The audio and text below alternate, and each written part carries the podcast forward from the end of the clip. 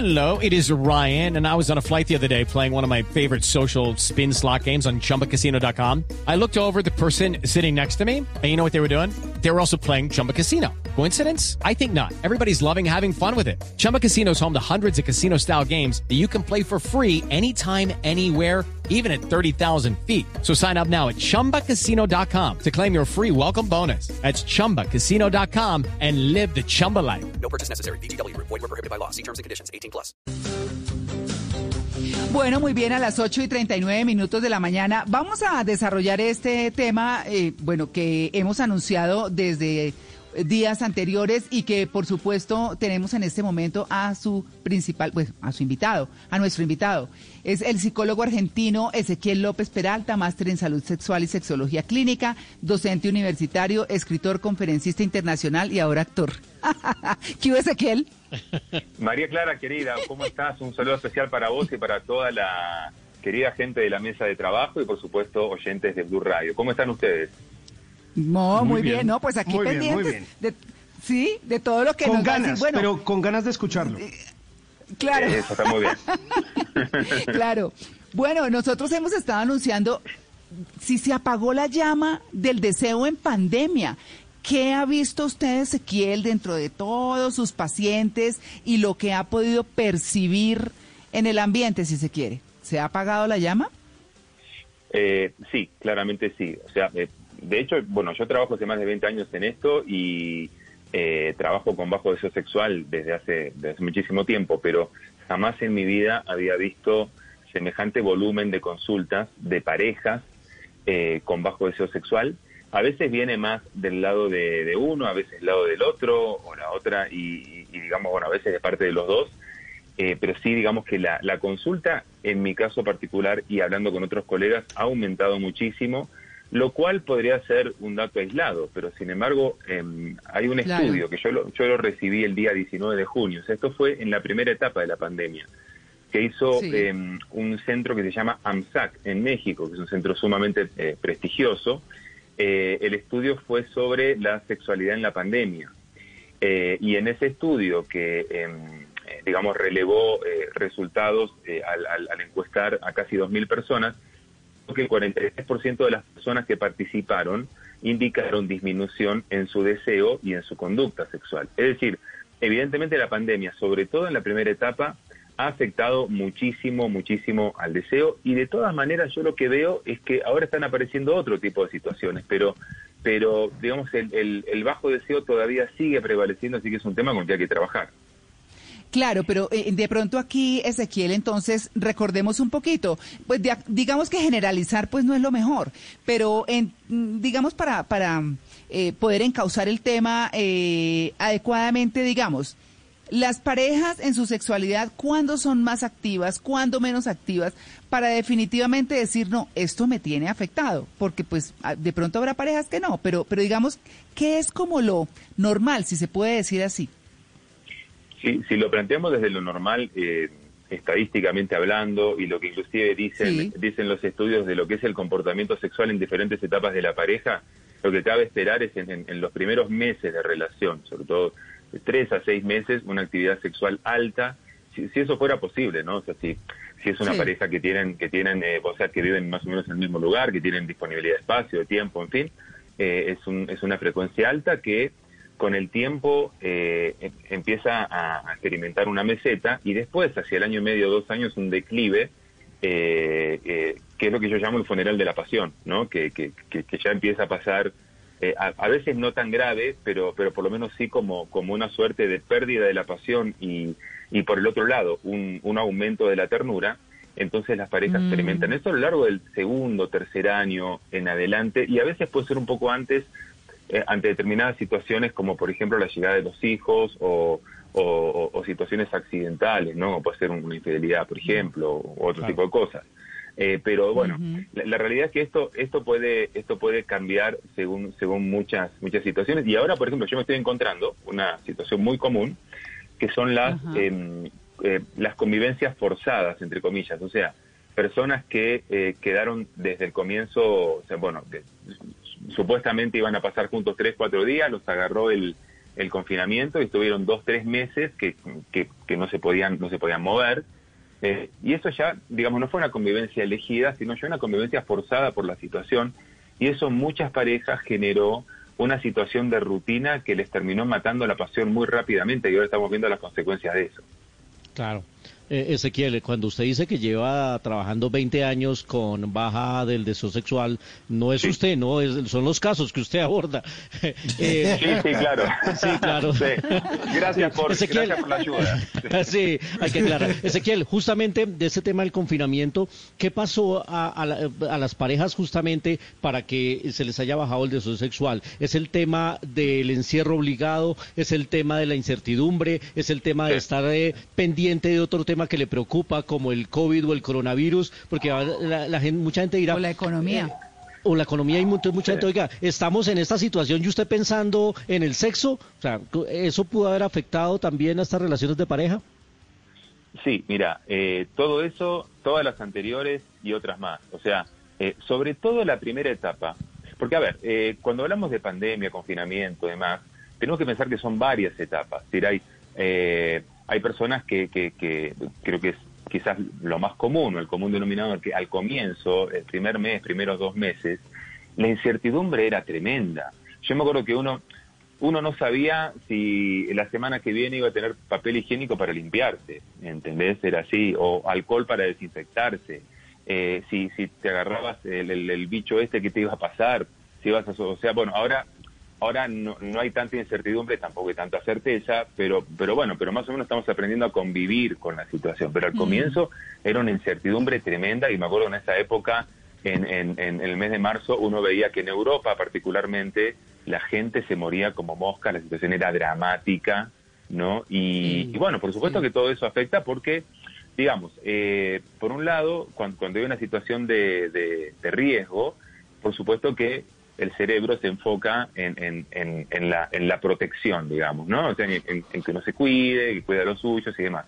Y eso normalmente hace que el deseo se regule para abajo, ¿no? Pero bueno, por supuesto que después se dan otros fenómenos como, eh, eh, digamos, por un lado, la, la monotonía, porque bueno, digamos que las parejas que en otro momento eh, estaban bien en lo económico, tenían dinero, salían, iban a comer, viajaban, compraban ropa, qué sé yo, de repente se encontraron con que eh, eh, ir a tomar un café al parque era un lujo prácticamente, ¿no? Pero claro, hay mucha gente que, eh, que todavía seguía queriendo los lujos de antes, que no se acostumbró a vivir de otra manera, a disfrutar de las cosas más simples, más cotidianas, y eso les terminó matando el deseo. Eh, y por supuesto hay una situación bastante particular, que es el caso de las parejas, que es muy común, que tienen eh, uno, dos hijos, a veces conviven con, con más personas, eh, entonces, claro, tienen que teletrabajar, organizar su casa, estar pendientes de los hijos, y además tienen cero intimidad.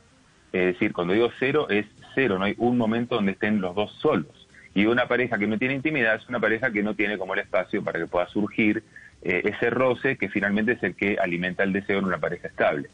Eh, entonces, bueno, la situación se ha, se ha tornado difícil, sin embargo, yo veo que hay varias parejas, algunas con ayuda profesional, otras por sus propios medios, que han logrado reorganizarse eh, y han logrado como reflotar esa vida sexual siguiendo eh, por ahí algunos pasos, que ahora les puedo resumir algunos, este, que bueno, a esta altura se puede ya manejar mejor. Ezequiel, la monotonía sin lugar a dudas eh, pues termina afectando todo eso. Pero, ¿qué otras cosas quitan las ganas? Y no hablo de, ah, eh, huele mal, eh, hace esto o lo otro, eh, o ver a la persona todo el tiempo que se le vuelva paisaje. Pero eh, hay cosas que de pronto pueden terminar como en que, en, en que no hayan absolutamente ganas de hacerlo con esa persona, pero ni siquiera es con su pareja, sino que no, no tienen la necesidad o las ganas de tener sexo con nadie, con nadie, se le van totalmente las ganas. ¿Por qué? Bueno, podríamos decir que, que hay, eh, bueno, hay, hay varias clasificaciones del bajo deseo sexual, pero bueno, hay una que tiene que ver con el alcance, o sea, puede ser generalizado o puede ser situacional, es decir, puede ser que te pase, eh, con, o sea, te puede aparecer cualquier persona, la más sexy, la que en otro momento te hubiera encantado y no te mueve literalmente un pelo, no te pasa nada. Eh, pero también está el deseo, el, el bajo deseo sexual situacional, que es, por ejemplo, con mi pareja no siento deseo, pero por ahí de repente con otra persona sí lo podrá sentir. Tu pregunta tiene que ver con el, con el, primer, con el primer punto, el, de- el bajo deseo sexual generalizado. No y ahí, digamos, claro, claro, ahí eh, hay que hacer una investigación particularmente profunda, realmente, porque es más, eh, a mí a veces, con toda la experiencia que puedo tener, me puede llevar por ahí dos entrevistas, poder identificar cuáles, cuáles son las causas del bajo deseo, porque tenés que evaluar, primero, las causas médicas, que desde el punto de vista médico puedes tener causas eh, que tienen que ver con desequilibrios hormonales, causas que tienen que ver con diferentes tipos de enfermedades, agudas o crónicas, efectos secundarios de una larga lista de medicamentos, eh, es decir, desde el punto de vista médico hay muchísimas razones por las cuales una persona puede tener su deseo sexual bajo. Después tenés que empezar a investigar desde lo psicológico individual. Esa persona está pasando por un alto nivel de estrés que puede provocar bajo deseo sexual o puede provocar hipersexualidad también. Esa persona está pasando eh, por un estado depresivo o hay eh, alguna situación traumática que no ha resuelto. Eh, de- después hay que O investigar haber desde la subido de peso también puede ser. Bueno, eso, eso tiene que ver con, con un elemento que es la autoestima y que sí, claramente, eh, te diría en particular en la mujer, pero también en el hombre, eh, cuando, cuando vos te sentís una persona que no sos atractiva, que no sos deseable, entonces también tendés a perder el deseo. ¿Sí? Como te digo, el, el abanico es enorme, a nivel de pareja también, los conflictos de pareja, las parejas que tienen una relación mal avenida o a veces las parejas que se llevan tan bien que se perciben como hermanos más que como más que como pareja, más que como amantes, ¿no? Y bueno, y finalmente lo que tiene que ver estrictamente con el tipo de relación sexual que tienen. La monotonía o el hecho de que, a ver, yo siempre digo que, la, que el, el- el deseo sexual es finalmente una ecuación matemática. Es decir, si uno tiene un- una suficiente cantidad de activadores o estímulos sexuales, digamos, efectivos que a vos te funcionan, y una mínima cantidad de inhibidores, el deseo es por lo menos, por lo menos razonable o hasta inclusive medio, medio alto. Cuando uno tiene más inhibidores que activadores sexuales, el deseo naturalmente es bajo. Entonces acá, de una cosa que trabajamos los sexólogos es ayudar a las parejas a identificar si en su relación sexual hay más activadores que inhibidores, cuáles son los activadores, cuáles son los inhibidores, hacemos un poco como de ingeniería erótica para ver cómo podemos mejorar la situación. Bueno, por ejemplo, ahí ahí escuchamos un perrito, las mascotas también afectan, por cierto, cuando se te meten Están en el echando los medio, perros, también, sí, Ezequiel, sí, sí, están echando los perros. también pueden afectar al deseo. Ezequiel, ya hablamos de monotonía en la cuarentena, de la baja del deseo sexual por esta época, pero entonces, ¿cómo avivar el deseo sexual en la pareja? ¿Qué se puede hacer? Bueno, te, puedo resumir cuatro o cinco cosas, eh, siempre, siempre eh, aclarando que la intervención en sexología es, es mucho más compleja que, que, uno, que unos tips, pero bueno, por lo menos algunas cosas como para empezar y, y- y para, para poder visualizar un cambio. En, en primer lugar, es fundamental que la pareja tenga un espacio de intimidad, que organice, o sea, que haga lo que yo, yo siempre les digo, que, que blinden la habitación. Es decir, que después de cierta hora, eh, si es una pareja que tiene la posibilidad de que realmente puedan dormir eh, sin hijos y demás, que bueno, algunas personas lamentablemente no tienen esa posibilidad, pero quienes lo pueden hacer, que a cierta hora acostumbren al resto de la familia a que, bueno, cada uno para su habitación, nosotros nos vamos a la nuestra, eh, cierran la puerta, traban la puerta, si pueden poner un tigre de bengala o una boa constrictor para que no entre nadie ahí, mejor, pero que blinden, que blinden esa habitación. Y hay parejas que dicen, no, pero es que nos da pena, los chicos van a pensar que, que entonces vamos a tener sexo. Y bueno, yo les digo, a ver, que, de, de dónde salieron ellos? ¿Los bajaron de, de internet o, o qué onda? O sea, y sí que, ¿cuál es el problema que los hijos se imaginen que vos estás teniendo relaciones sexuales? ¿Cuál es el problema? O sea, no, no, no, Claro. no le veo ningún inconveniente. Bien.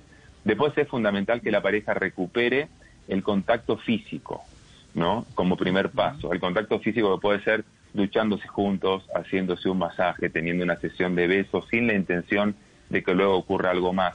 Que recuperen esa parte, esa parte física, que recuperen la contemplación, el observarse, el tratar de encontrar algo diferente en el otro.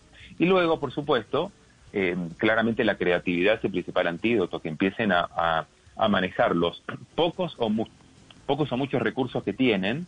Hay parejas que pueden tener muchos recursos en el sentido económico, espacio, qué sé yo, una serie de, entre comillas, lujo, que puedan tener un jacuzzi, espejos en la habitación. Otros no tienen esos recursos, pero con lo que tienen, ver qué pueden inventar para modificar esos guiones sexuales que hasta ese momento son rutinarios. Y bueno, y finalmente sabemos muy bien que hay una, una, una gran gama de opciones de lubricantes, de juguetes, de alternativas que a María Clara sé que le gustan cada vez que lo llevo a la el radio. maletín. Sí, Sacó sí, el sí. maletín. No. Te digo una cosa, te digo una cosa, María Clara, ya tengo un depósito lleno, el maletín ha crecido, ¿eh?